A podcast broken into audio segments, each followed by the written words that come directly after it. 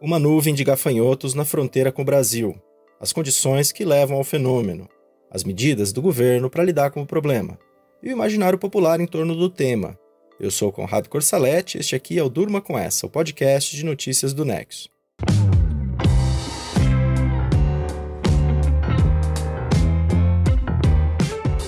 Olá, eu sou Letícia Arcoverde e estou aqui hoje com o Conrado para apresentar esse podcast que vai ao ar de segunda a sexta, no fim da tarde e início da noite. Sempre com notícias que podem continuar a ecoar por aí. Hoje é quinta-feira, 25 de junho de 2020, dia em que o Ministério da Agricultura declarou emergência fitossanitária no Rio Grande do Sul e em Santa Catarina. Isso porque uma enorme nuvem de gafanhotos está próxima da fronteira brasileira, ali na região sul do país. Essa nuvem de gafanhotos provavelmente surgiu no Paraguai e chegou à Argentina dias atrás, causando prejuízo para agricultores, especialmente em plantações de milho. Por isso, a emergência fitossanitária foi declarada pelo Ministério da Agricultura brasileiro. Esse estado de emergência facilita a contratação de pessoal e a importação de agrotóxicos para conter a praga. Aviões também podem ser usados nesse trabalho.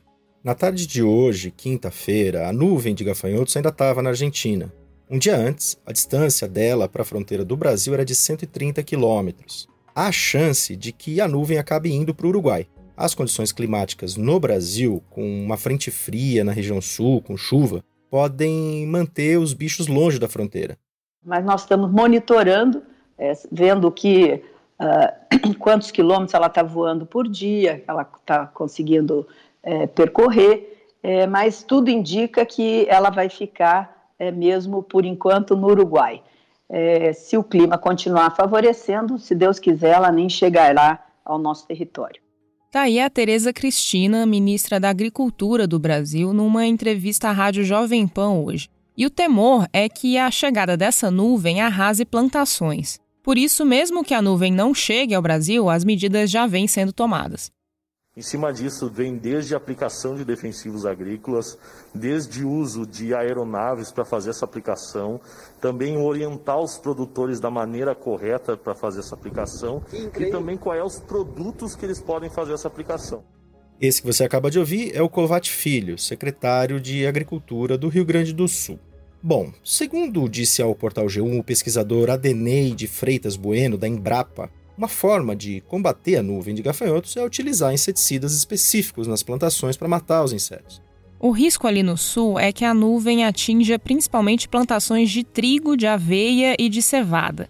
Ao oeste do estado, a nuvem de gafanhotos pode chegar também aos vinhedos. Os bichos também comem pasto, enfim, vão comendo por onde passam. A formação de nuvens de gafanhotos na América do Sul não é um fenômeno inédito. Aqui no continente, esses gafanhotos são da espécie Schistocerca cancellata. A Argentina registra fenômenos assim desde o século XIX. Há registros de prejuízos causados por nuvens de gafanhotos em várias ocasiões durante o século XX. E agora, em 2017, uma grande nuvem, também lá na Argentina, chegou a se aproximar do Brasil, mas depois acabou se afastando. Em entrevista ao canal Rural, Marcos Liano, que é professor da Universidade Federal de São Carlos, disse que vários fatores podem causar a formação de uma nuvem de gafanhotos, que são insetos com diferentes fases na vida. Tem momentos que eles vivem um pouco mais distantes uns dos outros, e tem a hora em que eles se agregam. O pesquisador afirmou o seguinte, aspas, quando ocorre uma alteração no clima, com tempo mais seco, eles acabam se reproduzindo mais rapidamente, com esse crescimento populacional, os insetos se juntam e formam essas nuvens, iniciando migrações atrás de alimentos. Fecha aspas. Segundo a BBC Brasil, cientistas também apontam que a atividade humana pode ter um papel no comportamento da praga de gafanhotos. Aí entram fatores como o manejo da terra e a pecuária, que podem ter efeitos sobre as populações desses insetos.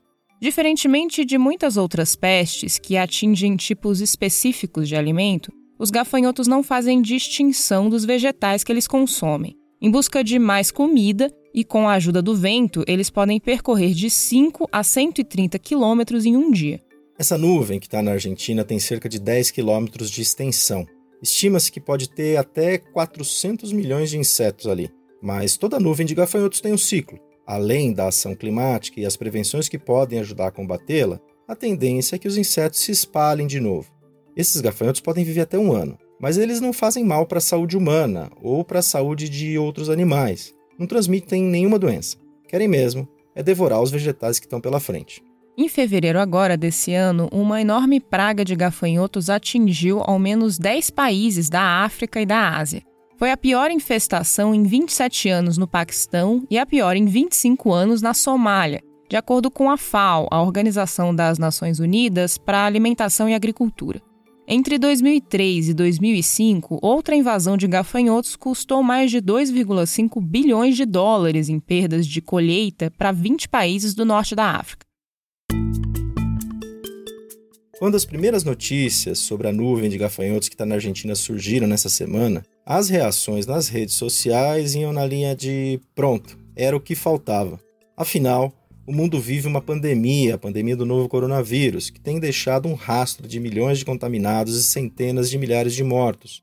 No Brasil, um dos países que mais sofrem com o coronavírus, o clima das pessoas também está impactado pela crise política. O imaginário geral também foi afetado por um terremoto no México e pela enorme nuvem de poeira que saiu do Saara, na África, em direção ao continente americano.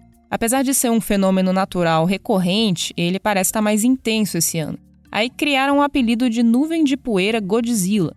Ela já atravessou o Oceano Atlântico e já chegou até Cuba. Vem prejudicando ainda a qualidade do ar na Flórida, nos Estados Unidos.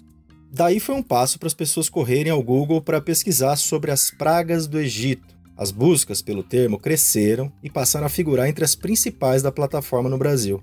As pragas do Egito são uma história relatada na Bíblia, são sinais divinos dados ao faraó que dão início ali à fuga do Moisés com o povo hebreu do Egito. E entre as pragas tem nuvens de gafanhotos e noites e noites de escuridão, entre várias outras. Em 2004, aliás, uma nuvem de gafanhotos atingiu justamente Cairo, a capital do Egito, uma cidade com quase 15 milhões de habitantes. As imagens dos bichos infestando a área onde ficam as pirâmides correram o mundo. Bom, as notícias mais recentes sobre a virada no tempo no Rio Grande do Sul e a possível ida na nuvem de gafanhotos para o Uruguai despertaram outras reações nas redes. A frase nem os gafanhotos querem vir para o Brasil virou piada no Twitter nessa tarde. A ver o que acontece. O governo brasileiro continua monitorando a situação. Agora é esperar.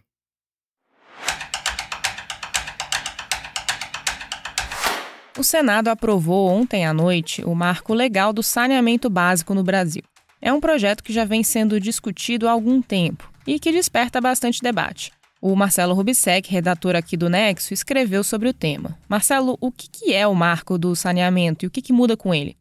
Bom, o marco legal é uma lei que muda como um todo a organização do setor de saneamento no Brasil. Então ele traz algumas mudanças importantes, e acho que a primeira e principal é que agora os contratos na área de saneamento vão precisar passar todos por licitação. Então, antes a gente tinha uma coisa chamada contratos de programa, que são contratos dos governos estaduais e municipais com empresas públicas para fazer o saneamento. Só que esses acordos eles são fechados sem licitação. Então, agora, como vai ter licitação obrigatória, isso abre a possibilidade de empresas privadas entrarem na competição e ganharem espaço nesse mercado. Então, pode ser que em muitas cidades e estados passem a ter um serviço privatizado de saneamento. Tem um tempo de transição longo, de uns 30 anos, que está previsto na lei até que esse novo esquema se torne definitivo no país inteiro. Mas a tendência é que o setor privado ganhe bastante espaço no saneamento nesses próximos anos. E o que diz o pessoal que defende o marco e o pessoal que critica o marco? Olha, eu conversei com dois economistas com visões diferentes sobre o tema e deu para ver que tem vários pontos de discordância mesmo. Então, de uma forma resumida, a gente tem de um lado quem defende o novo marco legal e acha que ele vai conseguir atrair investimentos privados para aumentar o acesso da população a esses serviços. Então, a ideia é que o poder público e as empresas públicas elas não estão com grana suficiente para conseguir bancar os investimentos necessários para universalizar o saneamento básico. Inclusive, uma parte importante desse projeto de lei que foi aprovado no Senado é criar metas de universalização de saneamento até 2033. Mas enfim, você tem do outro lado também quem critique o projeto por achar que ele, na verdade, força uma privatização de empresas públicas de saneamento. É, quem se opõe ao projeto também diz que pode ter uns problemas de regulação e também um encarecimento das tarifas desses serviços. E tem até exemplos de cidades pelo mundo que decidiram privatizar o saneamento, mas depois voltaram atrás porque viram que as empresas não estavam prestando serviços de forma eficiente, fora que houve realmente um aumento dos preços. Então você tem aí esses dois lados desse debate que não é um debate simples. O texto do Marcelo você já pode ler no nexojornal.com.br. E no mês do orgulho LGBTI, boas notícias vêm da África. O repórter especial João Paulo Charlot conta pra gente. Olá, ouvinte. Olá, amigo do Durma com essa. No meio de tanta má notícia da pandemia e da política, nós tivemos esta semana o registro de uma mudança positiva no Gabão. Justamente no mês do orgulho LGBTI, a Câmara dos Deputados desse país da África Central aprovou o fim da criminalização das relações homoafetivas. Existem hoje no mundo pelo menos 70 leis nacionais que criminalizam a comunidade LGBTI, e o Gabão é um deles. O governo local tinha instituído em 2019 uma pena de seis meses de prisão e uma multa equivalente hoje a mais de 45 mil reais para pessoas do mesmo sexo que mantivessem relações entre si. Agora, passado um ano, a Câmara decidiu revogar o texto, mas esse é apenas o primeiro passo. Para valer, a medida precisa ainda ser votada no Senado. Militantes da causa LGBTI ficaram com sentimentos desencontrados. Ao mesmo tempo que celebraram essa vitória parcial, eles temem que haja uma reação violenta de parte da sociedade local que simplesmente se opõe a esses avanços. O temor se explica pelo fato de o Gabão ser um dos países com piores índices de respeito aos direitos humanos no mundo. Rankings de democracia e de respeito à liberdade de imprensa mostram o país mal colocado há muitos anos. Desde 1967, o governo está nas mãos da família Bongo.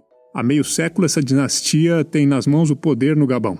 Mas pequenos avanços como ocorrido agora são sinais de que, ainda que parcialmente, ainda que lentamente, as coisas podem começar a mudar da nuvem de gafanhotos na fronteira com o Brasil, passando pelo novo marco do saneamento básico no país e fechando com o avanço da agenda LGBTI no Gabão. Durma com essa.